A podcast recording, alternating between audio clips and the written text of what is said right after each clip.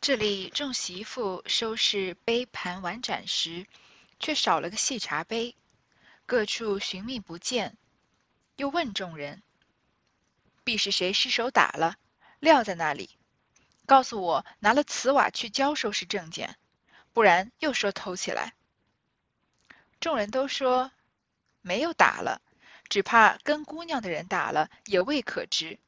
你细想想，或问问他们去。”一语提醒了这管家伙的媳妇，应笑道：“是了，那一会儿记得是翠缕拿着的，我去问他。”说着便去找时，刚下了甬路，就遇见了紫鹃和翠缕。翠缕来了，翠缕便问道：“老太太散了，可知我们姑娘哪儿去了？”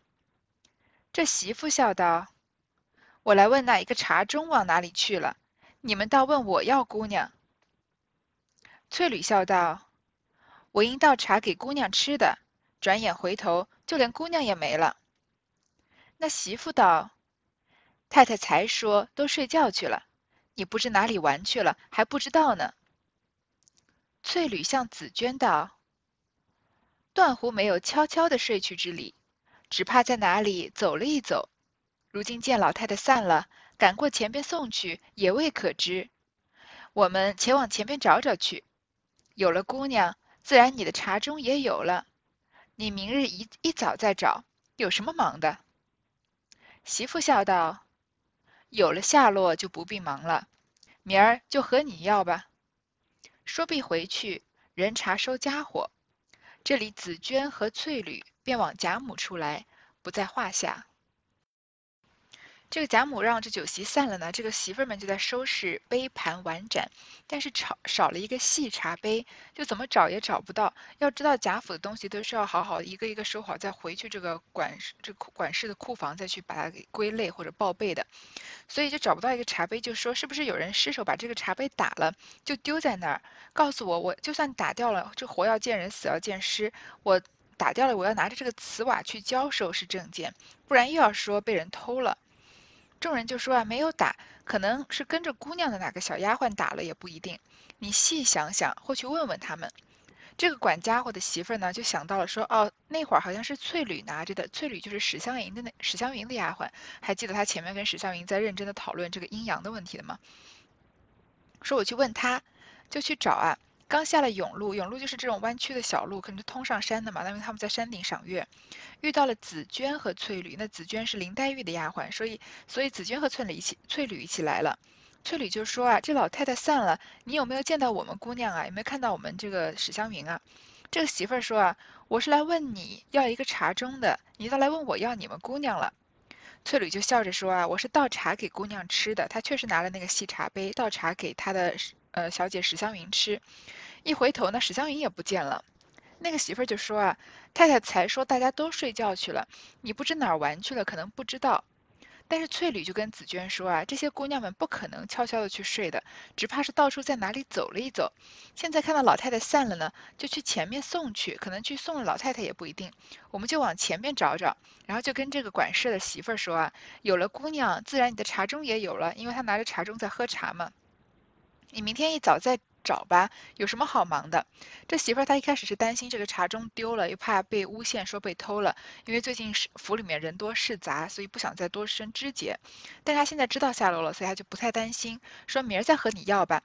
就回去啊，仍然查收其他的家伙。这个翠缕和紫鹃啊，就往贾母出来，不在话下。这一段呢，就很自然的通过一个这个寻找一个茶盅的去向，把钱把这个嗯。故事的内容呢，从前半段的这个突壁堂品笛感凄清啊，过渡到这个凹晶管连诗悲寂寞了，就以一个细小的茶杯在这里穿针引线。所以我们常常说曹雪芹的文章，这个《红楼梦》的很多章节里面是很有镜头感的，就是他好像似乎已经想好了这个观众在脑海里面有一个画面，所以他的过渡。基本上都非常的自然，不太突兀。就前面很很前面的时候，最前面几章的时候，有一个很自然的这个周瑞家送花的，送这个宫花的这个情节，转了一个几个弯啊，到了哪家，到了哪家，很快很很简单的就把每个人人物的性格和呃这个《红楼梦》大概这个呃每个小姐住的地理位置大概的讲清楚了一遍，然后又一转头看到自己的女儿，又把故事很自然的过渡到了后面的情节，这里也是一个很很巧妙的过渡，所以这过渡的这么巧妙，让我们几乎都没有感觉。就是这个媳妇儿正好碰到了翠缕和紫娟，所以接接下来，因为翠缕和紫娟是史湘云和林黛玉的丫鬟，所以很自然的就要过渡到史湘云和林黛玉的故事了。原来黛玉和湘云二人并未去睡觉，只因黛玉见贾府中许多人赏月，贾母犹叹人少，不似当年热闹，又提宝钗姊妹家去母女弟兄自去赏月等语，不觉对景感怀。自去抚兰垂泪，宝玉竟因晴雯病势甚重，诸物无心。王夫人再四遣他去睡，他也便去了。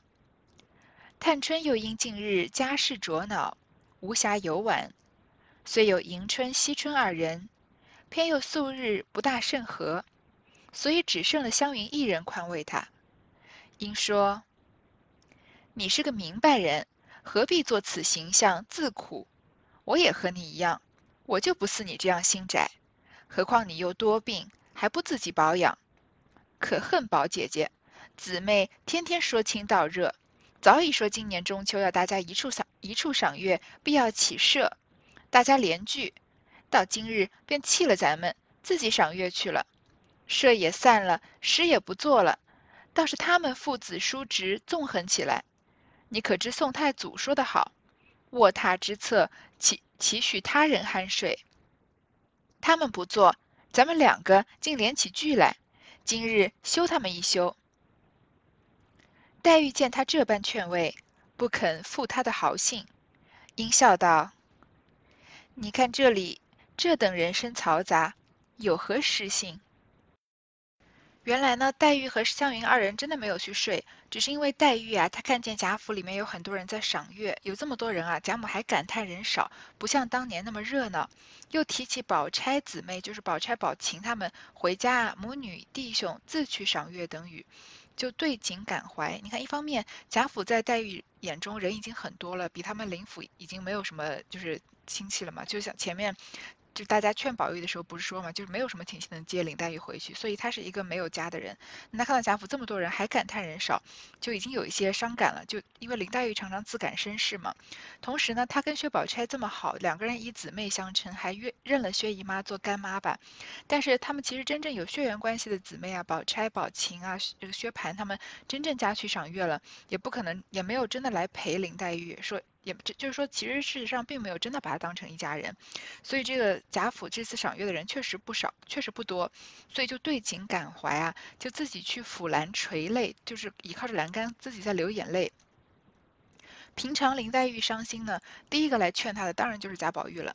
但是宝玉最近呢，因为晴雯她身体不好，病势甚重。晴雯本来身体就不好，又因为被王夫人找了一个茬，所以她可能有一些心病，所以慢慢的就互相心病和身体的病加起来就越拖越重，身体就是很差了。所以贾宝玉担心晴雯住物无心，所有事情都没有什么心情参与。那王夫人就遣他去睡，他就去了，回自己的怡红院去了。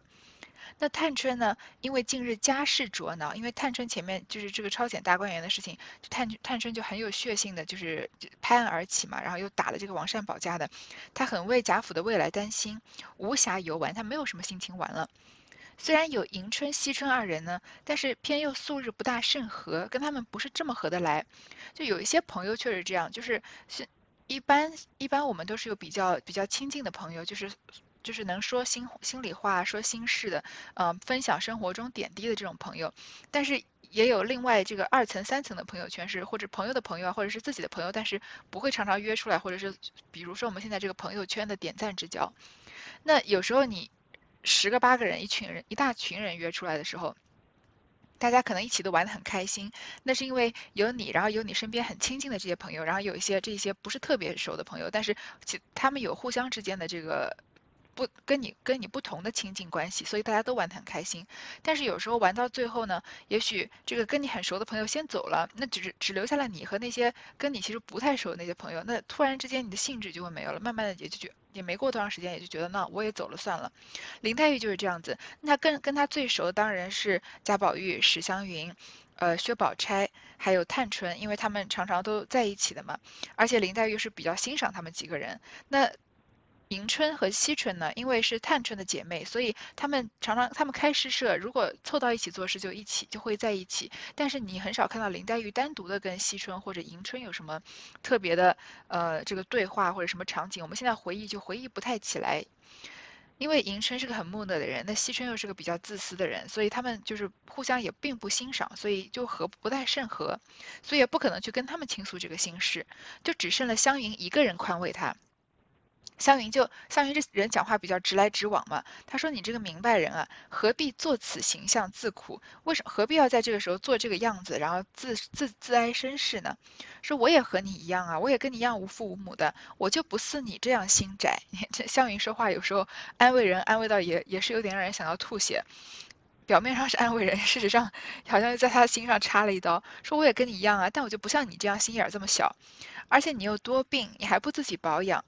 又说可恨宝姐姐，说姊妹啊，天天说亲道热，好像我们是多么亲的亲姐妹一样。早就说过今年中秋大家要一起赏月，要起诗社，要联聚的，就像之前他们吃鹿肉联聚那样。到今日便弃了咱们，把他把我们抛弃了，自己赏月去了，社也散了，诗也不做了，诗社也没有了。这个。史湘云这真情实感的在这抱怨，她之前是最爱宝姐姐的，怎么也一定要跟这个薛宝钗住在一起，然后说我要有个像薛宝钗这样的姐姐，那我就太开心了。但是这里史湘云因为之前出了超检大观园的事情，薛宝钗事实上已经搬出了贾府，然后她在中秋节也不回来这个贾府跟他们一起过了，所所以史湘云对薛宝钗有了一些抱怨，所以她也可能感受到了薛宝钗的这个热心肠下面的她冷的那一面，然后呢？他也对他很失望吧，说倒是他父子叔侄纵横起来，在和这些什么贾环啊、这贾贾兰啊这些人、贾政他们在一起，这个赏月了。说你可知宋太祖说得好，卧榻之侧岂许他人酣睡？说以这个。是史湘云就说你这是大观园，是我们女孩子的大观园，结果让他们这些男人到大观园里面跟我们赏月，然后开始吟诗作对，还就是赏这个赏那个的，那这是我们的地方呀。就是他说宋太祖祖说这句话叫卧榻之侧岂容他人酣睡，就是自己的床铺边怎么让能让别人呼呼的睡大觉呢？就比喻自己的势力范围或者利益啊，不容许别人侵占的意思。说他们不做啊，我们两个竟连起剧来，就算只有我们两个人，我们两个也要玩连剧。今日休他们一休。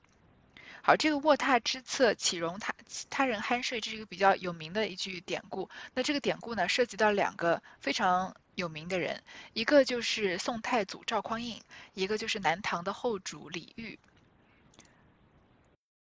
这个赵匡胤啊，他建立了宋朝，是采取这个各个击破的战略，先后灭了很多个小国。然后他立了这个宋朝，宋国以后，他招这个南唐的后主李煜啊到汴京来朝见他。那李煜因为担心自己来朝见会作为一个人质被扣押，他就派自己的大将徐玄到汴京求和。那宋太祖就直截了当的对他说：“这个卧榻卧榻之侧，岂容他人酣睡乎？”那这个李煜呢，我们。对他的了解并不是一个，他是一个非常不成功的皇帝。他在政治方面可以说是毫无建树，可以说一文不值，是一个非常非常不适合当一个国家领导人的人。但是他是一个非常非常有天赋、有才华的词人。我们都学过他的这个，呃，两首很著名的，至少两首很著名的词。一首是这个《虞美人》：春花秋月何时了？往事知多少？小楼昨夜又东风，故国不堪回首月明中。雕栏玉砌应犹在，只是朱颜改。问君能有几多愁？恰似一江春水向东流，对吧？尤其是最后这两句话，大家都是听过的。还有呃，另外一首这个《浪淘沙令》，最后的那两句话也是大家很熟悉的，说流落花流水落花春去也，天上人间。所以他是一个很有才华的词人。如果他只是生活在生在一个普通的富贵人家，做一个呃。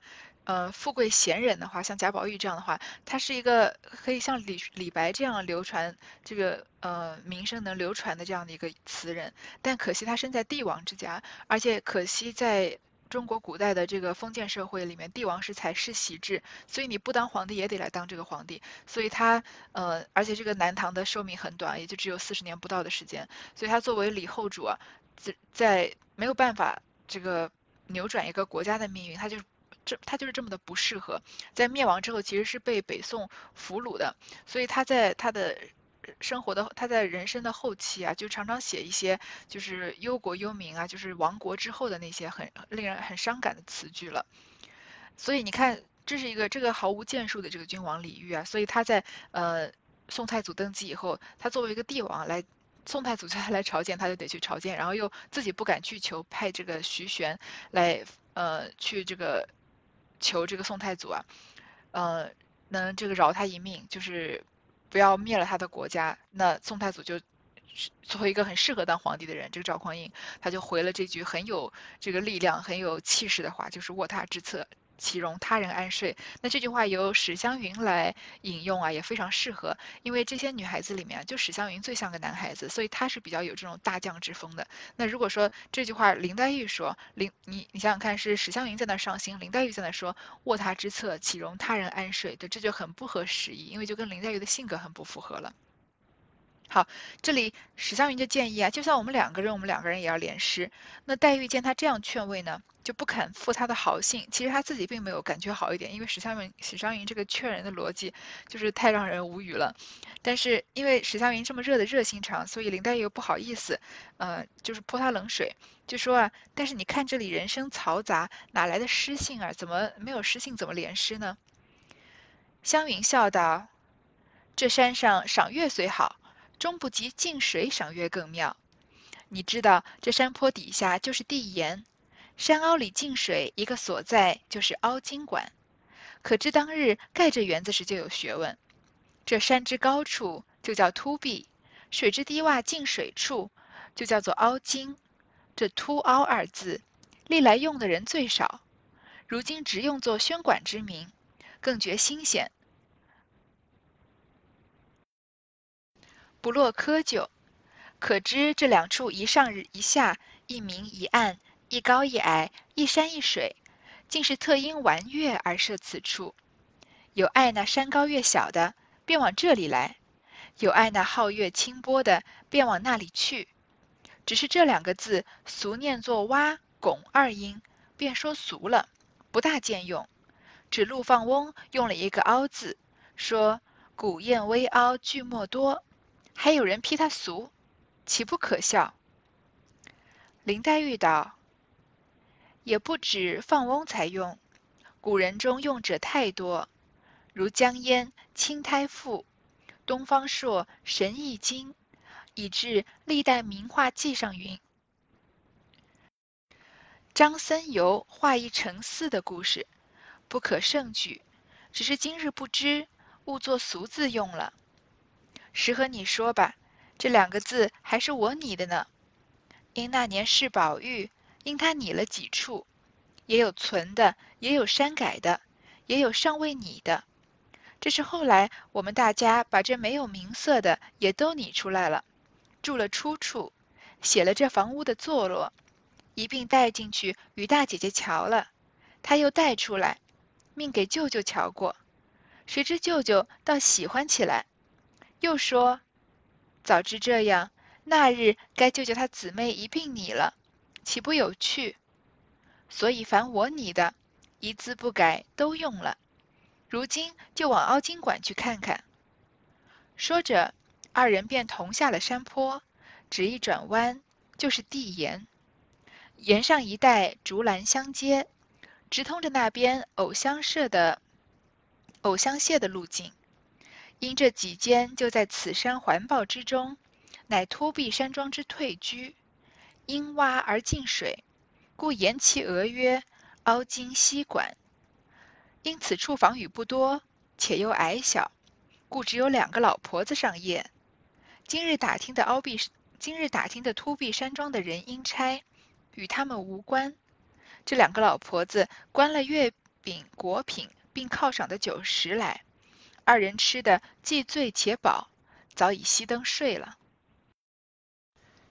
这林黛玉说她没有诗性，湘云就笑着说啊，这山上赏月虽然好，但不及近水赏月更妙。这月亮在山上好看，但是在水上更好看。你知道这个山坡底下就是地岩，这岩就是边缘啊，就是山下面就是地，就是连着水的这个边缘，就像沿岸一样。那山凹里进水有一个所在啊，就是凹晶管。在山的这个凹陷里面呢，比较贴近这个湖面的就是凹晶管。当初啊，当日盖这个园子时就有学问，他们起这个名字，就是因为当时不是这大观园也是一个非常有名的呃这个建筑学家在盖的嘛，就是一个叫山子野的老先生嘛，听名字就觉得是个很厉害的人，有点像扫地僧这种人这种人呢，所以他当时。盖这个大观园的时候，就是有各种概念的，山临着水啊，然后水上建着山顶建个亭子，水边上建一个这个小院子，都是有考量的。所以这个山之高处啊，就叫凸壁，因为我们前面说过嘛，山是被树覆盖的，是绿色，就是建了一个亭，就是凸壁。那水山之低洼近水处，靠近水的地方呢，就叫做凹晶，因为水是晶莹剔透的嘛，就是像水晶一样反光的，所以它在这里低洼的地方。建了这样一个呃宣馆呢，这就是叫凹晶一一凹。这个香云说，这个凸和凹两个字啊，历来用的人最少。这两个字确实很少有人用在诗歌或者是歌词或者其他的地方。那有一个很有名的作家叫做贾平凹或贾平凹，他的名字是读成贾平凹，但他那个凹字就是凹凸的凹字了。所以呃，这个香云就说啊。如今直作宣馆之名，更觉新鲜。一直一直接把这个凸和凹啊用作这两个宣馆的名字，觉得很新奇啊，而且比较不落窠臼，不落俗套。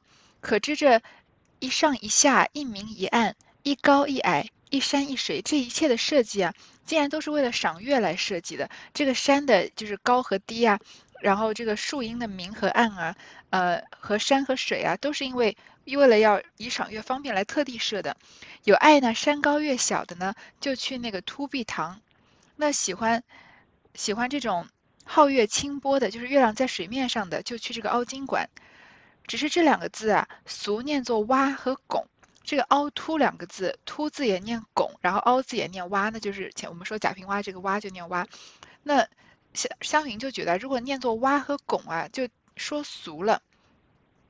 其实这个中文的读音确实是有一些，呃，你光听读音上面是有一些雅和俗的这个声法的。就是如果你听凹凸这两个字，就是感觉很文艺；但是如果你说是挖拱这两个字，它的它听起来就是比较民间，比较呃，就是老百姓之间常常用的。我们常常说坑坑洼洼，但是很少有人说这个凹凹凸凸，对吗？这里要说一件这个暴露年龄的事情，各位如果稍微年轻一点的听众可能就不知道，或者错过了一个歌手他最红的时期，就是这个女歌手叫梁咏琪，剪剪一个短头发，个子很高的一个女孩，可能很多人错过她最红的时期，但她有一首歌就叫做《凹凸》，我在上学的时代就非常喜欢这首歌，就。首先被他这个名字就莫名的吸引了，后来就想可能是因为在《红楼梦》里面专门去讨论这个凹和凸字很少用在这个诗作或者名字里面，那他以这首歌来做这个歌名啊，就首先就能让能让人引起兴趣，很想去听。那他其实这个歌的。这个歌词内就是歌词主要表达的意思，还是说前方的路很崎岖了？那如果想想看，梁如果这个歌手梁咏琪唱这首歌叫《挖拱》，是不是就听听起来好像可以一边听着这个歌，一边这个投入投入到这个生产建设当中去了？好像是完全另另外不同的一种风格了。好，然后这时嗯。史湘云就说啊，这个两个字很少用，只有陆放翁用了一个凹字，说啊，古苑古燕微凹句墨多。哎，这句话是不是听起来特别特别熟悉啊？然后史湘云说，还有人批他俗，岂不可笑？因为史湘云这里跟林黛玉说又说这句词啊，其实这已经不是林黛玉第一次听到这个词了，而是之前林黛玉其实是跟香菱讨论过这句诗的。首先，呃，他们在说这个荷花的时候，就是呃。大家说要看观观赏这个残荷的时候，林黛玉就说：“我最不喜欢就是李商隐的诗。”她说：“我只喜欢那句‘留得残荷听雨声’，偏你们又不留残荷了。”然后贾宝玉就赶快说：“哦，赶快把这个残荷要留着。”然后另外呢，就是。呃，这个香菱在学诗的时候，香菱就跟林黛玉说啊，我只爱陆放翁的诗，说重帘不卷留香久，古砚微凹句墨多，说的真有趣。他说这句话的时候，当时林黛玉就是呃声色俱厉的，比较严肃的批评了这个香菱，就说你千万不能学这样的诗，你因为不懂诗不知诗啊，所以看到这个浅近的就爱，你一旦进了这个格局啊，就再学不出来的。他就说这个诗是浅近的诗。所以林黛玉对这首诗是非常的不欣赏的。为什么？因为林林黛玉非常这个不欣赏这种浅近的呃诗句，所所以这句“重帘不卷留香久，古砚微凹句墨多”啊，听起来好像对仗非常工整，但是你仔细研究啊，它就只是字面上的堆砌，而它的诗背后没有情境，没有故事，只是在描述一个场景而已。所以林黛玉不欣赏这个。那你这里看到史湘云又拿出来说，说这个凹字用的少，只有陆放翁用了，还有人批他俗，岂不可笑？那史湘云也许是不知道林黛玉不欣赏这个，他和呃香菱严肃的说过这个不能。入，因为不能因为不知诗就入了这样的前进的格局，这样是学不出来的。你看林黛玉在这里回答，呃，史湘云就跟她当时回答香菱的态度很不一样。她只是淡淡的说啊，也不止方翁才用，古人中用者太多。说这个凹凸的字也不是只有他用的，像江淹的《青苔赋》啊，东方朔的《神异经》啊，以至历历代名画记上云的孙僧游孙僧游画一乘四的故事，所以。一方面可以看到林黛玉她涉猎非常广，她从这个呃这个写江淹的《青苔赋》啊，到有点类似于《山海经》这样的呃讲。神鬼怪兽的这个《神异经》啊，甚至到历代名画记上面的呃孙僧游画一乘四的故事都能举得出来，所以这个这些具体的事呃前面这几个例子就不太具体讲了。我们来说一说这个孙僧游画这个一乘四的故事。其实这故事呢就是发生在南京，在呃孙僧孙僧游呢是一个南北朝时期的一个大臣，也是一个著名的画家了。著名的这个词成语画龙点睛就是关于他的传说。那他画这个呃一乘四的故事呢，就是他在金陵的一乘四的时候啊，他用一种这个应该说是类似于这种印度当时印度很著名的这种呃画画的手法，用明暗烘托的这样的一个推晕法，画了一个凸凹花，就画出一种立体感。就是他用嗯当时有限的这个作画工具啊，做出这种三 D 的效果，所以当时就知道他已经接受了外来的绘画技法。而且已经把这个呃普通的绘画画出了浮雕这样的效果了，所以这就是他说历代名画记上孙僧有画一乘四的故事，因为那幅画叫做凸凹花嘛。说不可胜举，只是今人不知，误作俗字用了。其实现在人啊，就是没有不再追溯那些历史上面的故事或者是诗句，所以就误把它当成俗来用了。我实话和你说吧，这两个字啊，还是我拟的呢。这个凹金馆，呃，凸凹金管和凸壁堂还是林黛玉起的名字。因为在很早刚建大观园的时候，贾政不是要试宝玉吗？因为他拟了几处，宝玉试的那些呢。做的那些呢，也有存的，也有删改的，也有他没有拟的，就他他们是走到哪儿就把这个名字起到哪儿，所以有些地方也没拟。所以后来啊，我们大家把这些没有名字的也都拟出来了，然后又注了出处，这些姐妹们就把这些地方都起了名字，也写了这个房屋的坐落，一起带进去给这个呃元春瞧了，他又带出来。然后元元春又带出来，再给这个贾政瞧过。谁知道贾政啊特别喜欢这些这个这两个名字凹金馆和凸壁堂。然后呢，又说啊，如果早知道这些姐妹们这么有才华，那天就不应该叫贾宝玉一个人，就应该叫姊妹们一起拟了，这样不是有趣吗？所以林黛玉很骄傲的说啊，凡是我起的名啊，全部都一字不改都用了。因为贾宝玉起的很多名字还是有元春又改了一些东西的，但是林黛玉起的因为太好，大家都直接直接这个录用了。然后如今呢，就往就往凹金馆去看看。说着呢，两个人就下了山坡，一转弯啊，就是地沿这个地的边上，沿上一带啊有竹栏相接，因为是要隔开水嘛，直通着那边的藕香榭的路径，就是往探春那个地方去了。因这几间啊，就在此山环抱之中，乃突壁山庄之退居。退居我们前面说过，就是比较次要的地方，就是供这个休息、临时休息的房屋，不是主要的这个待客的地方。